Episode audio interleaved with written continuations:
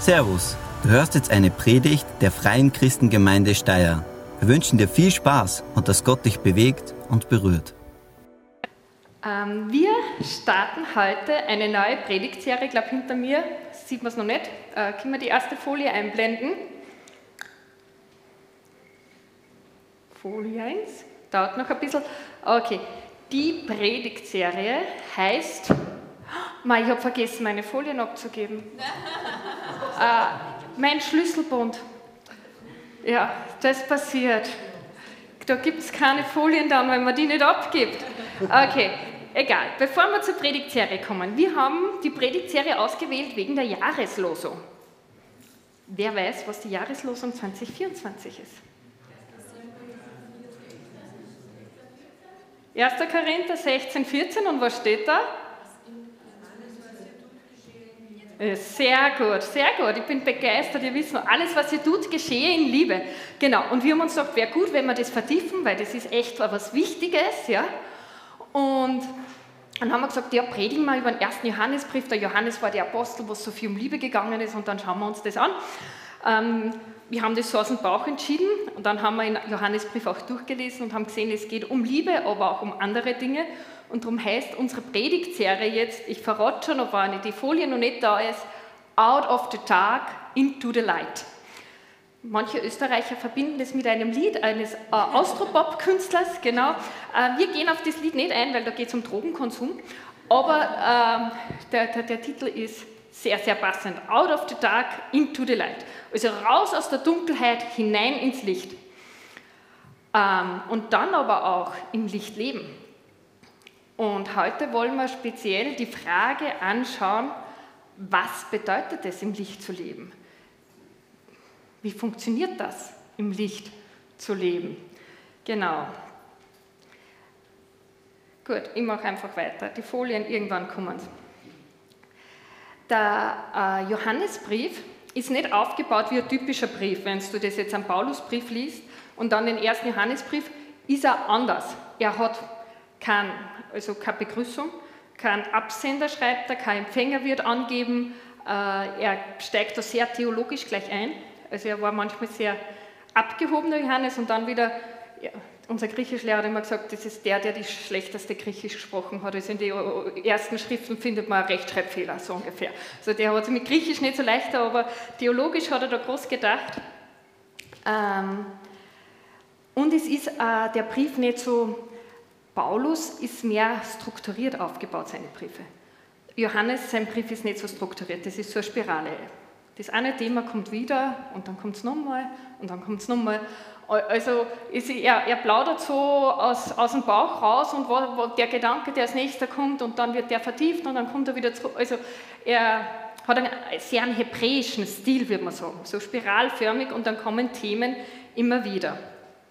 Man nimmt an, dass der Apostel Johannes der Absender war, weil der Brief so ähnlich dem Johannesevangelium ist, von den Worten, die er verwendet und selbst der Einstieg, also das Johannesevangelium, wie es beginnt und der Brief, wie das beginnt, das ist sehr, sehr ähnlich.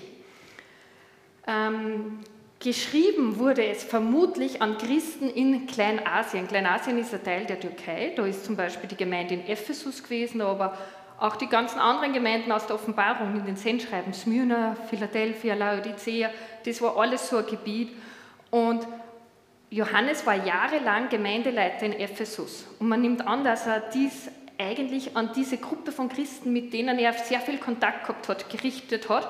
Ähm, auch weil keine Hinweise sind, dass es an jüdische Christen gerichtet ist. Und Abfassungszeit ist circa 80 bis 95 nach Christus. So da irgendwo legen sie die meisten Theologen fest, aber nicht, es ist nicht ganz einfach festzustellen, wann es war.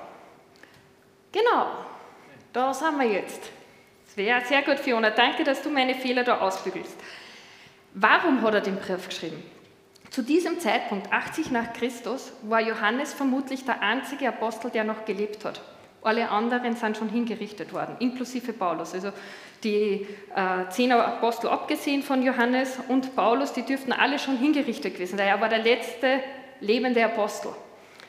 Und in der Gemeinde haben sich Irrlehren breit gemacht. Also das ursprüngliche Botschaft ist von Leuten irgendwie verfälscht worden. Und so wollte Johannes zum Ende nochmal sicherstellen, wenn er vielleicht nicht mehr ist, dass das, was ihm wirklich wichtig ist, die Gemeinde war es und dass sie die Wahrheit auch glauben und nichts Falsches da reinkommt. Ihr Lehren, die damals im Umlauf waren, das kann man rauslesen aus dem, wie er sein, sein Brief und Evangelium auch geschrieben hat, ähm, war die Menschwerdung Jesus. Es hat Leute gegeben, die gepredigt haben, dass Jesus gar nicht wirklich Mensch war. Äh, eine weitere Irrlehre war die, wir brauchen nicht Jesus als Erlöser und Sünde ist nicht so schlimm. Das, äh, sie haben versucht, so ein moderneres Evangelium aus dem zu machen. Also Kreuz und Jesus, das ist nicht mehr so wichtig gewesen, mehr um Erkenntnis ist es gegangen. Und da sind wir wieder ganz aktuell bei unserem Thema Leben im Licht. Was bedeutet das? Weil ich glaube, das ist auch sehr aktuell für uns. Wenn du gehst und Leute interviewst, die meisten Menschen würden heute zwar behaupten, Jesus war Mensch, aber nicht, dass Jesus Gott war. Er war ein Vorbild, aber war er wirklich mehr wie ein guter Lehrer? Und auch wenn du äh, Leute fragst, viele würden behaupten, na Sünder bin ich jetzt, Sünder, man, natürlich jeder macht Fehler, aber das, das ist ja nicht gleich Sünde. Ich bin jetzt nicht ein Sünder, nur weil ich ab und zu einen Fehler mal mache. Außerdem lebe ich eh ganz gut im Vergleich mit den anderen. So, da schneide ich eh nicht so schlecht ab.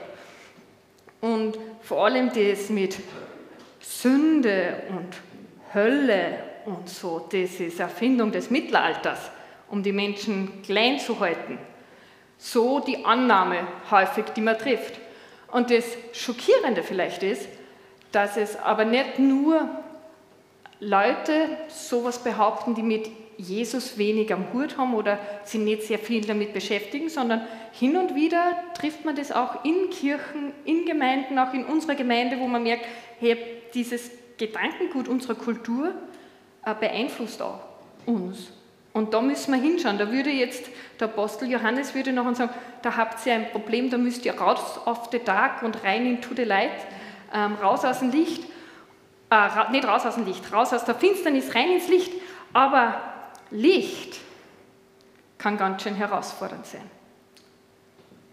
Ganz schön unangenehm. Kennt ihr das? Wenn Besuch kommt, wird aufgeräumt. Wer kennt's? Und ich bin noch kurz davor, dass ich fast bete, bitte lass nicht auch noch die Sonne scheinen, weil dann sieht man, wie dreckig die Und den Staub siehst du auf dem... Re Kennst du das? Wenn die Sonne scheint, ist die Wohnung so viel dreckiger. Und dann hoffe ich, dass ein wolkiger Tag ist, obwohl es vielleicht unsere Aussicht sehr schön wäre mit Sonne, ja, muss ich ja zugeben, aber die Fenster sind ohne Sonne sauberer. Äh, in der Finsternis schaut jedes Auto sauber aus. Am Tag sieht man, ob man wirklich gewaschen hat oder nicht. Und so kann es auch für uns ganz schön herausfordernd sein, wenn wir into the light kommen, weil plötzlich sieht man Dinge, die man vielleicht gar nicht will, dass gesehen werden. Wenn wir zu Gott kommen, kommen wir automatisch in das ultimative Licht. Und dann werden so viele Dinge sichtbar. Und dieser Herausforderung müssen wir uns stellen. Und weil uns das alle, glaube ich, herausfordert, im Licht zu sein, möchte ich jetzt noch beten. Herr Jesus, du bist das Licht der Welt. Vater, du bist das Licht. In dir ist keine Finsternis. Und du ladest uns ein, zu dir zu kommen, in dein Licht zu kommen. Und wenn wir in dein Licht kommen, dann verändert uns das. Und so möchte ich dich bitten, dass du uns die Bereitschaft schenkst, uns verändern zu lassen von dir uns dem Licht zu stellen und auf Dinge zu sehen, die wir vielleicht übersehen wollen. Ich möchte dich bitten, dass du uns sagst, wo wir noch Lügen glauben über dich oder über uns selbst, wo wir eigene Wege gehen statt deinen Wegen und dass du unser Herz schenkst, das offen ist, deine Veränderung zuzulassen, dein Licht zuzulassen. Amen. Mein Textabschnitt heute ist Johannes Kapitel 1 und noch die ersten sechs Verse aus Kapitel 2. Und die, ich habe die neue Genfer Übersetzung gewählt und die unterteilt meinen Text in vier Abschnitte, also in jeder Bibelübersetzung ist das anders aufteilt. Da seht ihr schon mal, wie schwer das so ist, den Brief zu strukturieren. Ähm, Neue Genfer vier Abschnitte und die habe ich auch auf einer Folie mit. Genau der erste Abschnitt ist Jesus Christus, das Wort des Lebens. Der zweite ist Leben im Licht Gottes. Der dritte Abschnitt ist Jesus Christus, unser Anwalt. Und der vierte Abschnitt ist Gott kennen heißt Gott gehorchen. Gut, wir fangen an mit dem ersten Abschnitt Einstieg in den Brief. Äh, und die Bibelleser werden gleich erkennen, das klingt ganz nach Johannes Evangelium auch. Und er fängt, hört hin, ganz direkt, nichts mit Hallo und Friede sei mit euch, sondern es beginnt mit Von allem Anfang an war es da. Wir haben es gehört und mit eigenen Augen gesehen. Wir haben es angeschaut und mit unseren Händen berührt. Das Wort des Lebens. Ja, das Leben ist erschienen, das können wir bezeugen. Wir haben es gesehen und wir verkünden es euch. Das ewige Leben, das beim Vater war und unter uns erschienen ist. Und warum verkünden wir euch das, was wir gesehen und gehört haben? Wir möchten, dass ihr mit uns verbunden seid. Mehr noch, dass ihr zusammen mit uns erlebt, was es heißt, mit dem Vater und mit seinem Sohn Jesus Christus verbunden zu sein. Wir schreiben euch diesen Brief, damit wir alle, ihr und wir, die Freude, die Gott uns schenkt, in ihrer ganzen Fülle erleben. Also da hebt er schon richtig ab, der Johannes. Am Anfang schreibt er da, dass das Wort des Lebens erschienen ist. Im Johannesevangelium heißt es im ersten Vers, am Anfang war das Wort und das Wort war bei Gott und das Wort war Gott. Und dann ein paar Verse später schreibt er, und das Wort wurde Mensch von Fleisch und Blut und lebte unter uns. Also dasselbe, was er dort im Beginn hat, schreibt er hier auch. Jesus ist Mensch geworden und er war Zeuge. Er hat Jesus gesehen, er hat ihn gehört und er hat ihn sogar angegriffen. Also er war ganz neu dabei. Und wenn du das liest, dann merkst du so eine Begeisterung. Er ist hin und weg von diesem Jesus, der sein Leben total verändert hat. Dieses Wort äh, des Lebens, das ewige Leben hat sein Leben verändert und deswegen ist er, obwohl er jetzt ein alter Mann ist und damals war er ein junger Bub, so ungefähr, immer noch total begeistert. Also ich habe fast das Gefühl, das ist so jemand, der gerade frisch in einer Beziehung ist und seinen Partner beschreibt, wo alles noch gut ist. So klingt der Johannes da. Und diese Botschaft von Jesus, von dem ewigen Leben, sie verbindet. Sie verbindet uns mit Gott und sie verbindet uns miteinander. Und das hat zur Folge, dass Freude in Fülle da ist, wie er abschließt. Also das finde ich richtig spannend. Also das, was Jesus in uns macht, verbindet uns nicht nur mit Gott, sondern auch miteinander. Wenn wir zulassen, dass das Licht Gottes in unser Leben kommt, dann verbindet es miteinander. Und das ist richtig, richtig gut. Wir gehen gleich weiter zum zweiten Abschnitt. Leben im Licht Gottes hat das die neue Genfer Übersetzung über schrieben und da wird es jetzt noch herausfordernder. Die Botschaft, die wir von Christus empfangen haben und die wir an euch weitergeben, lautet, Gott ist Licht. Bei ihm gibt es nicht die geringste Spur von Finsternis. Wenn wir behaupten, mit Gott verbunden zu sein, in Wirklichkeit aber in der Finsternis leben, lügen wir und unser Verhalten steht im Widerspruch zur Wahrheit. Wenn wir jedoch im Licht leben, so wie Gott im Licht ist, sind wir miteinander verbunden und das Blut Jesu, seines Sohnes, reinigt uns von aller Sünde. Im Johannesbrief begegnen uns starke Gegensätze. Es begegnet uns Licht und Finsternis. Du bist ein Kind Gottes oder ein Kind Satans. Und er relativiert, relativiert nichts, schwächt nichts ab. Licht und Finsternis, kein Grau, keine Dämmerung. Du kannst nur im Licht sein oder in der Dunkelheit sein. Aber es gibt nicht so einen Zwischenzustand, ich bin in der Dämmerung. Also der Johannes schwächt nichts ab und das müssen wir da jetzt auch aushalten, dass es so schwarz und weiß ist und nichts dazwischen. Das bedeutet aber auch, wenn Gott Licht ist, und bei ihm gibt es keine Finsternis. Wenn wir zu Gott kommen und in unserem Leben noch Finsternis ist, kann das nicht funktionieren. Weil in Gott ist keine Finsternis. Das heißt, wenn ich zu Gott komme, habe ich zwei Optionen. Entweder ich sage, Gott, reinige mich mit deinem Licht, heilige mich, mach mich so heilig, wie du bist. Oder ich gehe wieder. Aber ich kann nicht mit meiner Finsternis da bleiben. Die Option, ah, eh nicht so tragisch, ist nur ein bisschen träge. Die gibt es nicht. Es gibt nur Licht und Finsternis. Aber ein Gott ist gnädig und schaut über meine Fehler alle hinweg, die lässt uns Johannes nicht. Gott ist Licht und ihm gibt es keine Finsternis. Das heißt, wenn ich komme, und wir sind Menschen und wir kommen mit Finsternis, dann müssen wir zulassen, dass Gott die Finsternis aus unserem Leben ausräumt. Ich habe eine Folie mitgebracht, ein kleines Quiz. Dieses nächste Bild, was ist das? Licht beim Zahnarzt. Genau. Warum hat denn der Zahnarzt da extra Licht? Damit er da drinnen alles findet. Ja? Und manchmal nimmt er sogar noch Röntgenstrahlen, damit er das findet, was man mit normalem Licht auch nicht mehr findet. Ja? Und so ist es, glaube ich, auch bei Gott. Er hat das Licht und das findet alles. Wenn du jetzt beim Zahnarzt bist, wird er nicht sagen, ah, das bisschen Karies ist nicht so schlimm, das da hinten sieht keiner. Solange sie es vor den Schmerzen noch aushalten, dreimal täglich Ibuprofen, passt das schon. Also, das wird vermutlich kein Zahnarzt sagen. Der Zahnarzt wird sagen, die Karies muss weg. Es tut ein bisschen weh, aber ich werde vorsichtig sein und danach ist es besser.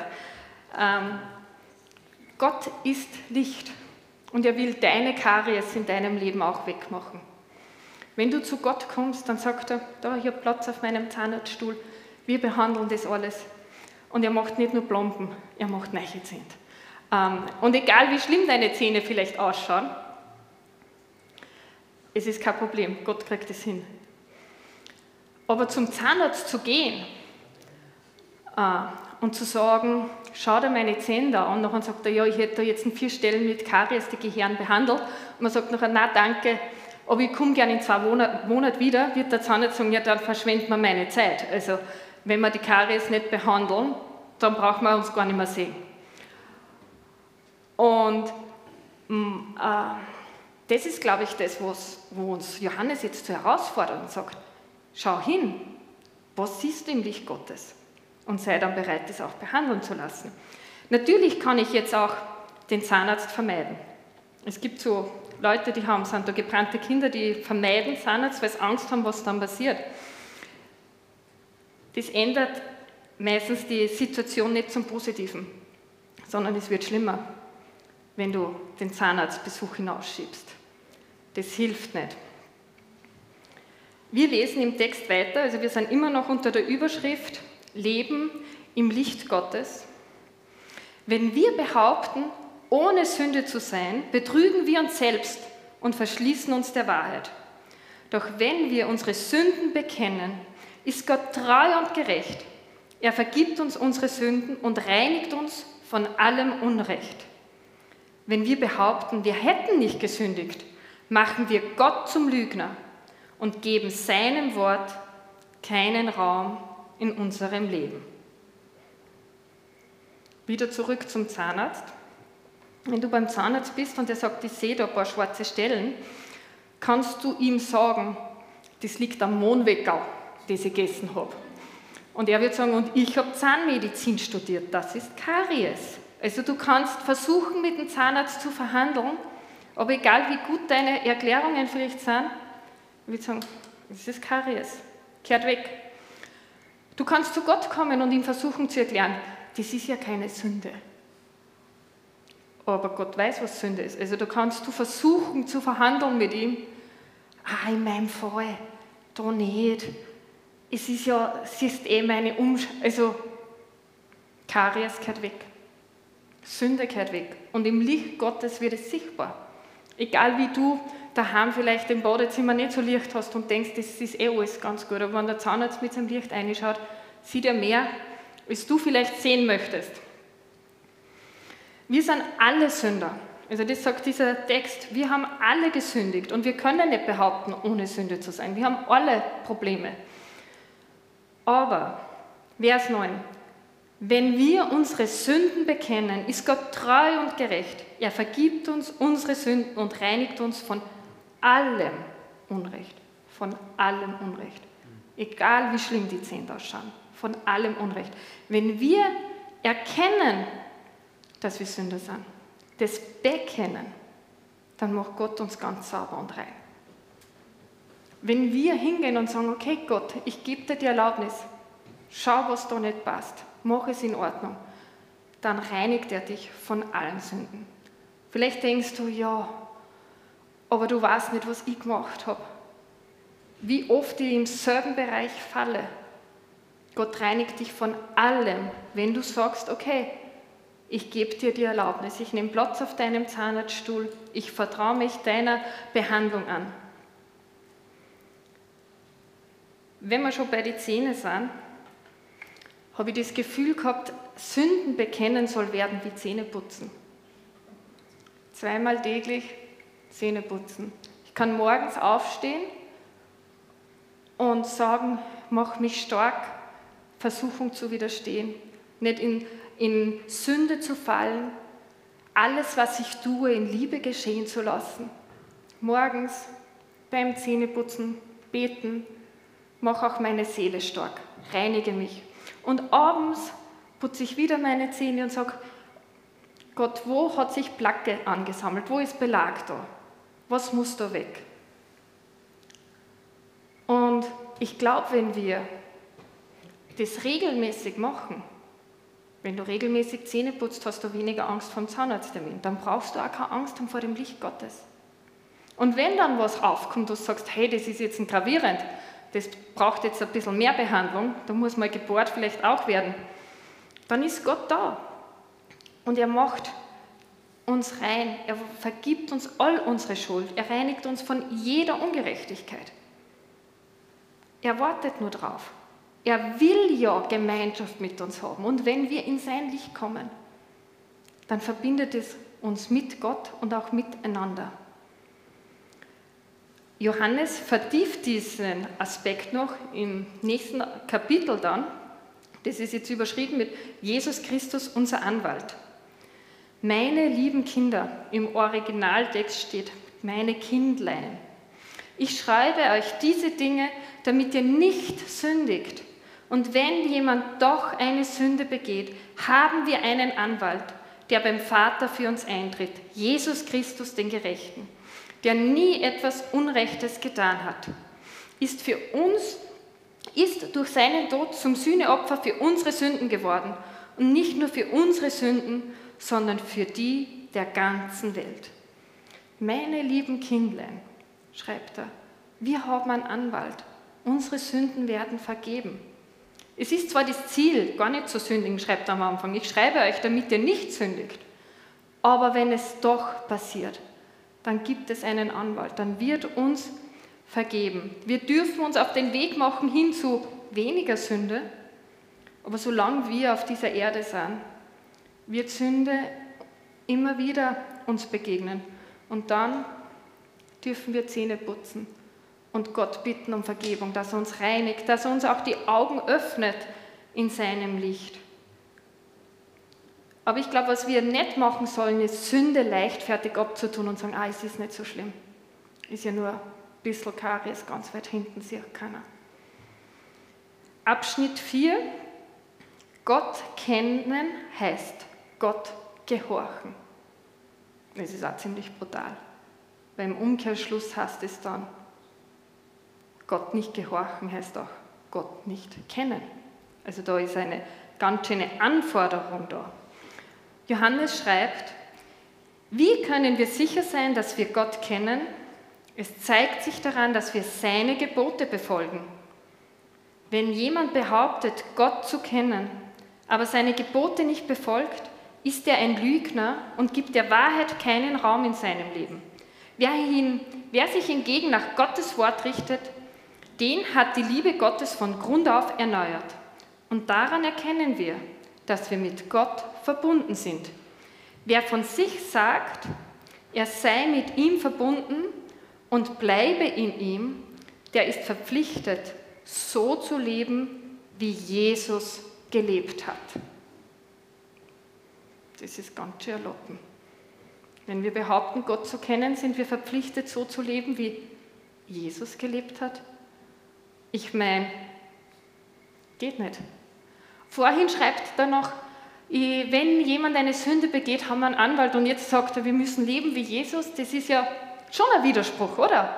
Wer kann immer alle Gebote befolgen? Und da steht, wir kennen Gott, wenn wir die Gebote befolgen. Und wenn wir sie nicht befolgen, dann kennen wir Gott. Also das ist schon einerseits ein Widerspruch, aber auch die Lotten ist so hoch in diesen äh, vier Versen da. Wir sind verpflichtet, so zu leben, wie Jesus gelebt hat. Im Griechischen gibt es zwei, also es gibt mehrere Zeitformen, aber auf zwei möchte ich jetzt eingehen, weil ich das voll spannend finde. Und zwar kannst du mit dem, wie, welche Zeit, wo Form du grammatikalisch verwendest, ausdrücken, ob etwas einmalig geschieht oder beständig geschieht. Wenn ich, ich kann jetzt sagen, ich putze die Zähne. Das ist etwas, was ich beständig mache, morgens und abends, den Rest meines Lebens. Ich putze beständig die Zähne. Einmalig wäre vielleicht, ich bekomme eine Wurzelbehandlung. Das ist hoffentlich eine einmalige Geschichte und nicht eine beständige Geschichte für den Rest meines Lebens. In unserem Text jetzt ist der Vers 9, was heißt, wenn wir unsere Sünden bekennen, in der Zeitform geschrieben des Beständigen. Wenn wir beständig unsere Sünden bekennen, ist er treu und gerecht und er reinigt uns von unserer Sünde und von unserer Ungerechtigkeit. Dann äh, in Vers 1 im zweiten Kapitel, wo Johannes schreibt, wenn wir aber doch sündigen, haben wir einen Anwalt, dann ist es in der einmaligen Zeitform geschrieben. Wenn euch Sünde passiert, aber nicht etwas Beständiges, aber wenn zwischendurch mal Sünde passiert, dann haben wir den Anwalt. Und dann jetzt in unserem Abschnitt in Vers 3 und 4, wo es darum geht, Gottes Gebote zu, zu halten oder auch nicht zu halten, ist es wieder in dieser beständigen Zeitform geschrieben. Wer beständig Gottes Gebote hält oder wer beständig Gottes Gebote nicht hält. Und ich glaube, das drückt schon einen Unterschied aus zwischen, ähm, ich versuche, so gut es mir möglich ist, in Gottes Willen zu leben, aber Sünde passiert mir zwischendurch, dann komme ich und bitte um Vergebung. Aber wenn ich mich entscheide, dass ich Sünde in meinem Leben einen Raum gebe, weil ich es nicht anders will, dann wird das zum Problem. Dann wird Johannes sagen, frag dich mal nach, ob du wirklich Gott erkennst. Wenn man das, so wie er das schreibt, es ist, da müssen wir was aushalten. Es ist ein Unterschied, ob du dich über jemand ärgerst und in deiner Emotion das jemand erzählst oder ob du Klatsch und Tratsch zu deinem Hobby gemacht hast. Das ist ein Unterschied. Es ist auch ein Unterschied, wenn dich jemand überrumpelt und du plötzlich eine Notlüge so sagst und im Nachhinein denkst, warum? Herr Jesus, vergib mir. Oder wenn ich sage, Lügen kehren zum Leben dazu, in gewisse Bereiche präsentiere ich es anders, als die Wahrheit ist. Es ist ein Unterschied, ob ich sage, ich will ähm, meine Sexualität nach Gottes Plan leben und warten bis zur Ehe und es passiert vielleicht, oder ob ich sage, das ist mein Lebensstil. Äh, Sex außerhalb der Ehe gehört für mich zu, dazu. Und die Bibel schreibt wenig so direkt über Sex außerhalb der Ehe. Sie nennt das alles Unzucht. Und wenn du da liest, was über Unzucht geschrieben wird, ist es sehr direkt eigentlich. Und es ist etwas, was in unserer Kultur so normal ist. Und ich glaube, wir müssen da echt aufpassen, wenn wir sagen, ich komme zu Gott, ich lebe in deinem Licht, aber in meinem Leben gibt es Bereiche, da darf der Licht nicht hin, weil das will ich nicht verändern. Da fordert uns Johannes auf. Wenn wir sündigen, dann ist Gott treu und gerecht, wenn wir es bekennen und er vergibt uns. Aber wir müssen das reinigen lassen. Aber wenn wir sagen, ah, Alles andere passt eh, aber der eine Bereich, den will ich so lassen, wie es ist. Dann ist schwer. Wenn du kommst zu Gott und sagst, ich will dir alles geben, nur das eine nicht, dann ist es wie wenn du zum Zahnarzt gehst und sagst, solange es vorn passt und vorn gut ausschaut, vielleicht kann man nur so eine Schiene drüber machen, dass keiner sieht. Aber ein guter Zahnarzt wird sagen, hey, wenn wir das Problem nicht behandeln, dann werde ich nicht mehr dein Zahnarzt sein. Entweder du lässt es behandeln oder du lässt es bleiben. Wir sind verpflichtet, so zu leben, wie Jesus gelebt hat. Nicht, dass wir es immer schaffen werden, aber das ist der Anspruch, den wir haben. Das tut vielleicht weh jetzt, wenn ich das sage. Oder wenn Johannes das schreibt, ist das nicht lieblos, dass er so einen hohen Maßstab setzt. Ich habe als Mutter mal versagt, ein einziges Mal. Sonst habe ich immer alles richtig gemacht, aber einmal, gebe ich zu, habe ich versagt. Und zwar habe ich bei unserem Tim die Zähne nicht gut genug geputzt. Er hat hinten zwischen zwei Backenzähnen, ich gebe es zu, ich sage es euch jetzt, ich habe nicht immer Zahnseide bei den Kindern benutzt, wenn ich ihnen die Zähne geputzt habe.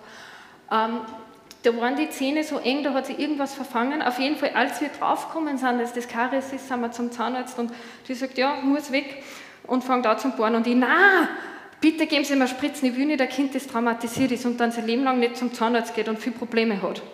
Sie sagt, wir schauen mal, solange es ihm nicht weh tut, machen wir da weiter. Und sie bohrt und fragt, tut es dir weh? Und er sagt, na, und sie bohrt und na, tut nicht weh, na.